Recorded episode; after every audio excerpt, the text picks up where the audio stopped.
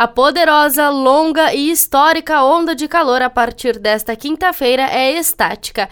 O tão aguardado alívio após 15 dias acima de 40 graus no estado chega com o ingresso de ar mais frio. Muitas nuvens cobrem o Rio Grande do Sul e chove na maior parte do estado, mas no oeste e no sul ocorre melhora e o sol aparece.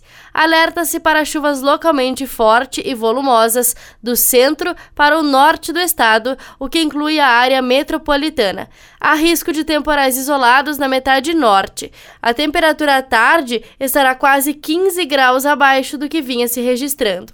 O vento virá para sul e sopra moderado com algumas rajadas. As mínimas rondam os 14 graus. Em Porto Alegre, os termômetros variam entre 20 e 26 graus. No litoral norte, as marcas se alteram entre 19 e 27 graus. Na Serra Gaúcha, as temperaturas vão variar entre 13 e 21 graus, com precipitação pluviométrica e alerta para tempestade. Da central de conteúdo do Grupo RS com o repórter Paula Bruneto.